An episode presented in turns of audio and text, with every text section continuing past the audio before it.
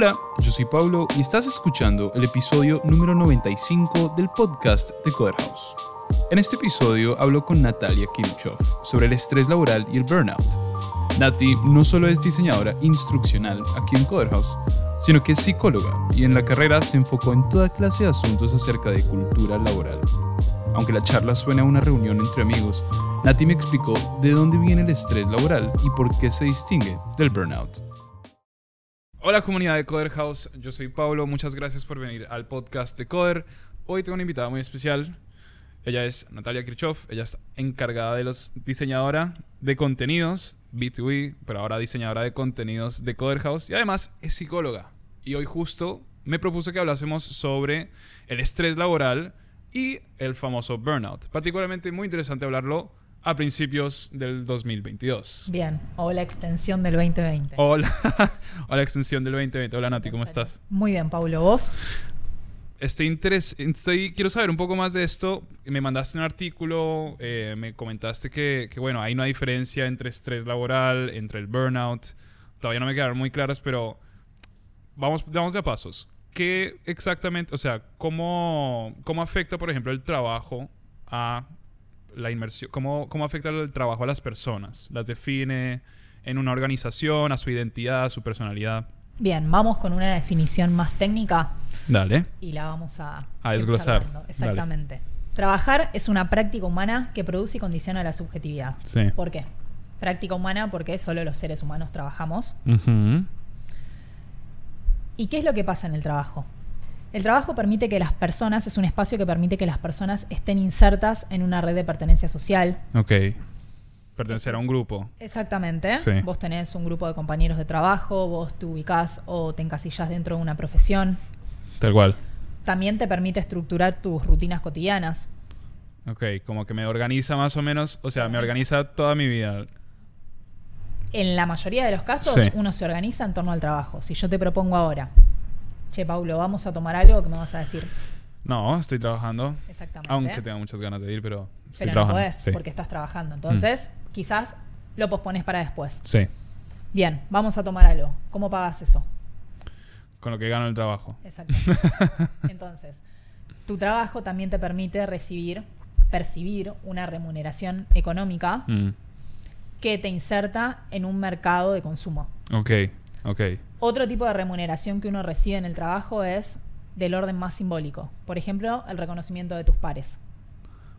Ok, paremos un segundo ahí. O sea, trabajo, consigo el dinero para, digamos, para pertenecer, digamos, un poco a, a esta sociedad también, pero lo que a mí me dan como remuneración es exclusivamente dinero, sino también como algo ahí, como algo, una aceptación, por ejemplo, a un grupo de personas o también, no sé, un sentido de pertenencia, ¿puede Exactamente. ser? Ok, Exactamente. Eso es, digamos, la remuneración simbólica. ok. Vos tenés un reconocimiento de tus pares, tus compañeros. No es lo mismo llegar a un trabajo en el que estás contento porque tenés un buen grupo que estar mal porque no te gusta estar con compartir tu tiempo con, con la gente con la que trabajás. Sí, Digo, pasás muchas horas de tu día. En el mejor de los casos, estás de lunes a viernes ocho horas. sí. De hecho, hay un pequeño chiste interno acá dentro del estudio que es que paso más tiempo con mis compañeros que con mi novia. Y hasta en un momento se, se puede poner celosa. Pero. es verdad. Y sí, Es sí. verdad. Y ahí mi pregunta es, bueno, ¿cómo empieza a afectar el trabajo entonces a todo lo que tenga que ver con mi identidad, con mi personalidad? ¿Soy alguien dentro del trabajo y otra persona totalmente diferente fuera del trabajo? ¿Cómo combino esas dos? Y eventualmente, ¿cómo se, se junta todo eso con el estrés laboral? Bien, a ver, vamos por partes. Sí. La realidad es que los estudios y las investigaciones en relación a todo lo relativo a, las ex- a la experiencia laboral de los individuos han cobrado mayor relevancia en los últimos años. Sí. El trabajo en sí tiene un papel muy importante en nuestras vidas hoy en día, al punto de que se llega a definir el valor de una persona por su profesión, por su empleo, el rol que ocupa dentro de la estructura formal de una organización, los títulos obtenidos. Sí, está esa aspiración, como bueno, soy esta persona que tiene cuatro, que por cierto, perdón, ya para mí es exorbitante, hay gente que tiene un millón de títulos, un montón de cursos hechos y... Pero bueno, es un poco como lo que se vive de hoy por hoy. Exactamente. Si yo te pregunto, cuando vos te encontrás con alguien, ¿cuál Sí. es una de las. Cuando recién estás conociendo a alguien, Sí. una de las primeras preguntas que le haces, ¿cuál es? ¿De qué trabajas? Bien. ¿Qué Pero no me gusta preguntar eso, pero, No pero te sí. gusta, pero ¿por dónde arrancas la conversación? Claro, por Ese ahí. es el puntapié O para bueno, un que de cosas más. es la otra que es más vaga que es ¿qué haces? Y ya implícitamente significa, bueno, ¿a qué te dedicas? ¿De qué trabajas? Exactamente. Mm. ¿Qué haces? ¿A qué te dedicas? Ok, Y uno espera que responda por el trabajo, quizás por lo que estudia. claro. En la mayoría de los casos, lo académico y lo profesional se cruzan. Cuando digo lo profesional me refiero a lo laboral, Sí. pero son dos ámbitos que se cruzan. Ok, ok, ok. ¿Y eso es, o sea, me define mi, mi personalidad por completo? No, podemos hablar de dos aspectos de la personalidad, si nos vamos a poner como más técnicos con los términos. Sí. Por un lado, una persona tiene lo que sería identidad de sí, y por el otro lado, la identidad de rol. Ok, Ahí vamos. me gusta. ¿Qué- ¿De qué va cada una? Bien, la identidad de sí es lo que la persona percibe y siente que es, y lo que está un poco más oculto a los demás. ¿Lo privado de uno puede Lo ser? privado, podríamos Ok. decir que es lo privado. Sí. Mientras que la identidad de rol es aquello que los demás pueden conocer fácilmente de esa persona. Conocer en realidad ver, ¿no? Observar. Observar, exactamente. Sí.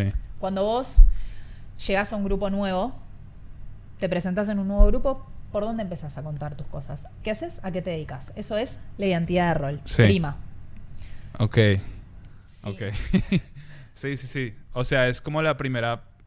Lo, que, lo primero que uno expone a un grupo de personas o una organización, por ejemplo. Como me lo imagino muy modo entrevista. Como esto es lo primero que, que voy a mostrar y eventualmente si nos llegamos a caer bien y hay como un match, por así decirlo, les voy a contar que toco guitarra. Exactamente. Ahí va. O sea, ahí entraría en juego tu identidad de sí, la identidad de sí de la persona. Ok. Ahí va. Y eso también habla de que vos podés distinguir bien el mundo privado del público. ¿Qué es necesario? Ok. Sería un poco incómodo que una persona en un primer acercamiento te cuente aspectos súper profundos de su vida.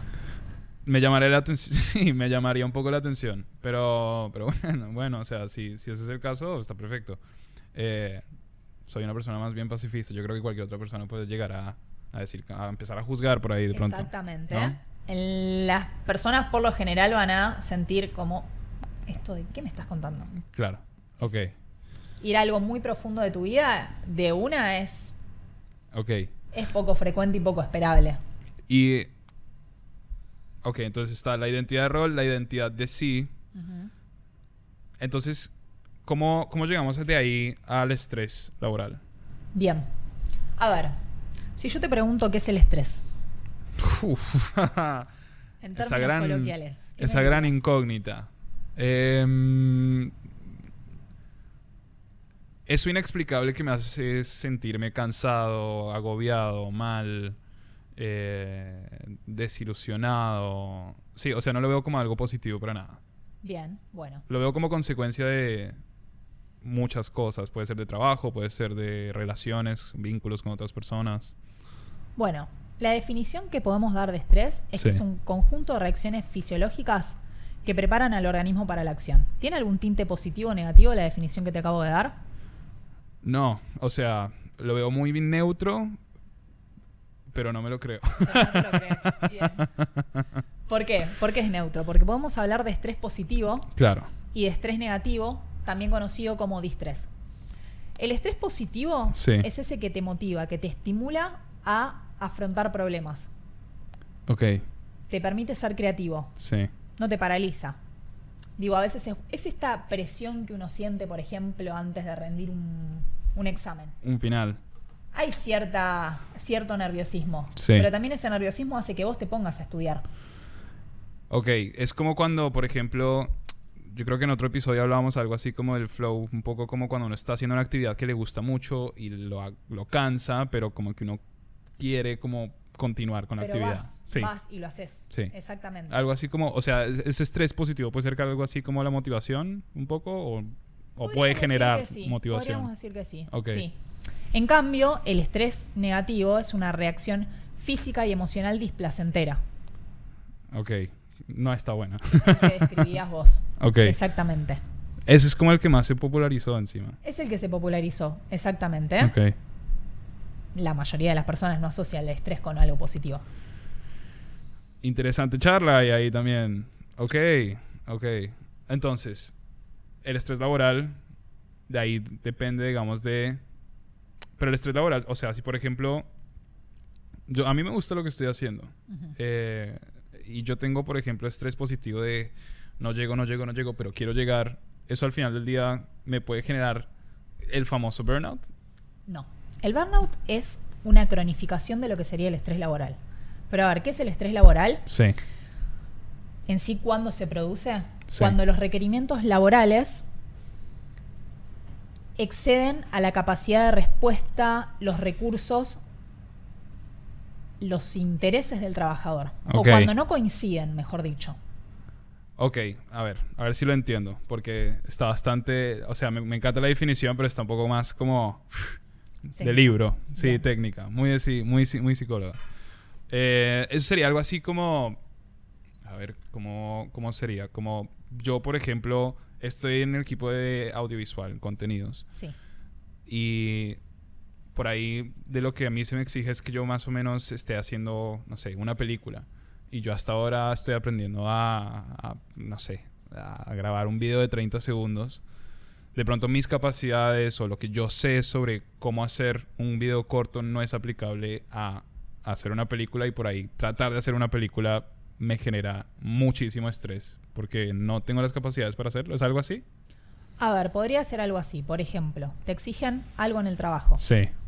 Y a veces está bueno que a uno lo desafíen Sí. a aprender. Sí, pero, sí, por ejemplo, te dicen, bueno, esto tiene que estar para mañana, a las 7 de la tarde, pero yo no lo sé hacer. Lo más probable es que no lo vivas como algo positivo y digas, ay, qué emocionante, no llego con el trabajo y no tengo idea de lo que estoy haciendo. No, la verdad que no. Lo más probable es que Digas, coloquialmente, más allá de la definición del libro, Sí. estoy estresado. Claro, estoy quemado, básicamente. El quemado es algo un poco Es más el plus. Exactamente. Como te decía antes, es una cronificación del estrés laboral, el burnout. Ok, entonces... Es exactamente esta expresión. Estoy Sí. quemado, estoy quemada. Ok, pero entonces eso tiene que ver más como con, por ejemplo, tengo estrés laboral y se volvió una cosa de que no es que se va después de un mes de, de bueno, exigirse, sino que pasaron tres meses, pasó un Q, pasaron seis meses y yo continúo con mucho estrés encima. Como que, ¿cuáles serían como los síntomas que yo pueda decir, ok, ya, esto, efectivamente diagnosticamos acá un caso de burnout? A ver, no quiero que la gente se diagnostique a partir de esta charla. Bien. Pero sí, a ver, ¿cómo se presenta el estrés laboral? Vamos por lo más leve. El estrés laboral se esconde detrás de síntomas como cefaleas, hipertensión, insomnio, entre otros, que son los que llevan a la persona a la consulta. La consulta médica, Ok. La consulta médica. no con un psicólogo. Wow. Uf, ok. Ok. Pero entonces, o sea, cuando. O sea, primero. el- uf. O sea, si yo estoy quemado, primero termino yendo al, al médico de lo estresado que estoy y eventualmente voy al psicólogo. Claro. Y un buen profesional de la Sí. salud mental, Sí. primero te va a decir, anda a un médico Sí. y te tienen que hacer chequeos. ¿Por qué? Primero hay que descartar lo orgánico. Lo biológico, digamos. Lo biológico, fisiológico. exactamente. Sí. Ok. Después, el médico en todo caso te dirá, mira, lo que te está pasando puede ir por este lado y derivarte a un profesional de la salud mental. Uy, qué fuerte. Qué fuerte. ¿Sugerencias entonces? O sea, pero esto obviamente. Yo, muy bien hiciste en hacerla, en, en recalcar que por ahí no. Que después de esta charla no vayan a, ya a sacar conclusiones. Exacto. Sino que además. eh, aprender que esto no. Que el, digo, ir a psicología tampoco es como la pastillita mágica de, bueno, fui- tuve una sesión y ya, listo, se me fue el burnout o. Como. Porque eso también creo que se aprende a las malas. Exactamente. A ver, ¿Se quita con vacaciones? no se quita con vacaciones, no se quita tomándote unos días, no pasa. Sí. Se necesita ayuda profesional. Ok. En estos casos vos necesitas sí o sí ayuda profesional, porque es muy difícil salir de ese estado. ¿Cuáles son las características principales del burnout? Sí. O las que se pudieron identificar, digamos que hay una suerte de consenso científico en relación a esto. Hay un cansancio emocional.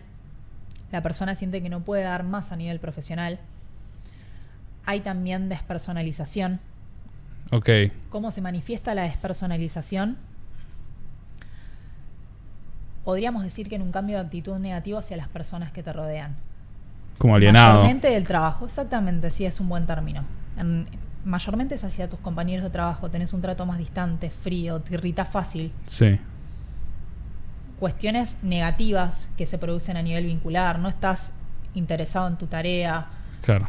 Y otra cuestión, otra característica del burnout es que la persona siente una inadecuación en cuanto a lo que puede dar como profesional.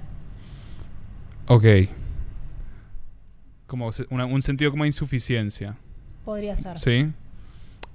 Es muy interesante porque hay, hay una parte de eso que me compartió Natalia eh, que explica un poco como que un poco hay veces que el burnout llega a ese punto como de necesito quemarme por ese sentido de suficiencia, ese sentido de aprobación, como, como que la vida un poco terminó volviéndose el trabajo en vez de la vida, ¿no? Como A ver, ¿qué es lo que pues pasa? eso que eso mismo que decías, perdón, eso mismo que decías al principio, que uno pasa más tiempo trabajando en general que, que bueno, el, el resto de la vida, básicamente.